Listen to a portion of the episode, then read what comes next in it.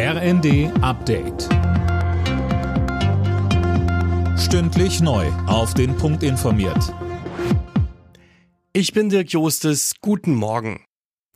Der Einbau reiner Öl- und Gasheizungen soll schon ab dem nächsten Jahr verboten werden. Wie die Bild berichtet, will Klimaschutzminister Habeck nur noch neue Heizungen erlauben, die zu mindestens 65 Prozent mit erneuerbaren Energien laufen.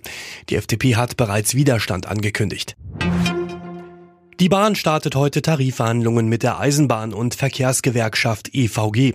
Die fordert für ihre rund 180.000 Mitglieder 12 Prozent, mindestens aber 650 Euro mehr im Monat. DB-Personalvorstand Martin Seiler hält das für überzogen und mahnt, die Zukunft der Bahn nicht aufs Spiel zu setzen. Wir wollen natürlich in diesen Tarifverhandlungen die Leistung unserer Mitarbeitenden anerkennen, ohne Zweifel. Wir müssen aber auch die Zukunftsfähigkeit der Deutschen Bahn mit den großen Investitionen, nicht nur in Personal, in Fahrzeuge, in Infrastruktur, auch im Blick halten. Denn das ist wichtig für die Zukunft, ist wichtig für die Mobilitätswende. Mehr als drei Jahre nach Beginn der Pandemie kehrt Deutschland immer mehr zurück zur Normalität. Zum letzten Mal haben heute die noch bestehenden öffentlichen Corona-Teststellen geöffnet. Mehr von Daniel Stuckenberg. Mit dem Monatsende läuft die Verordnung zur Finanzierung der Tests aus das Ende der kostenlosen Testmöglichkeiten in den Teststellen.